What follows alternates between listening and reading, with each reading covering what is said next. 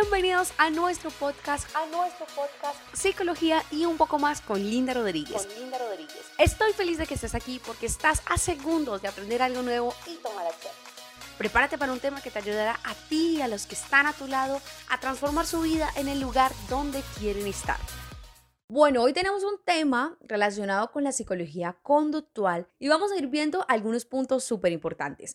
Entonces, empezamos que hace más de 100 años, en 1913, John Watson publicó un artículo que tuvo gran influencia en la comunidad psicológica de los comienzos del siglo XX.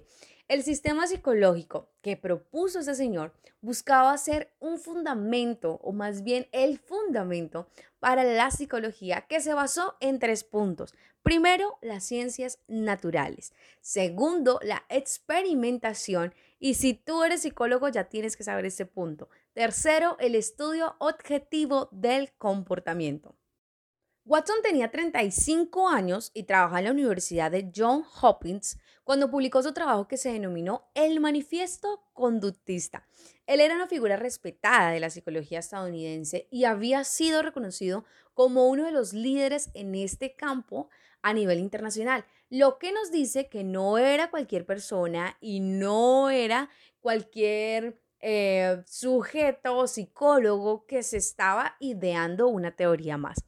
Ahora, ¿cuáles fueron sus influencias? Entre ellas podemos mencionar la filosofía naturalista, que fue escrita o más que todo gestada por Darwin. Esta se menciona aproximadamente en el año 1984.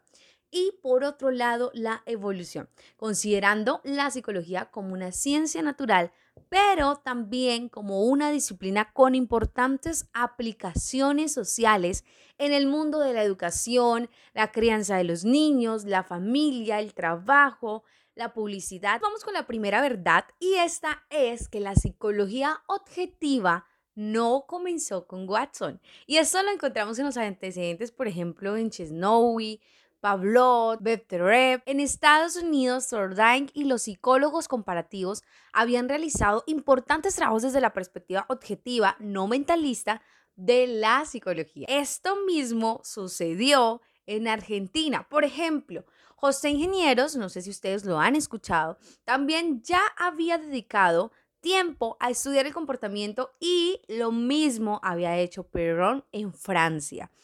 Watson tuvo gran impacto en la comunidad científica internacional y marcó un hito en el estudio del comportamiento o de la psicología conductual, como se ha dicho algunas veces. Esta sesión ha llegado a su final y es tu momento de tomar acción. En la descripción te dejo todas mis redes sociales para que puedas seguir aprendiendo y disfrutes de un contenido valiosísimo que estamos creando para ti y los que están a tu lado. Un abrazo muy grande, nos vemos muy pronto.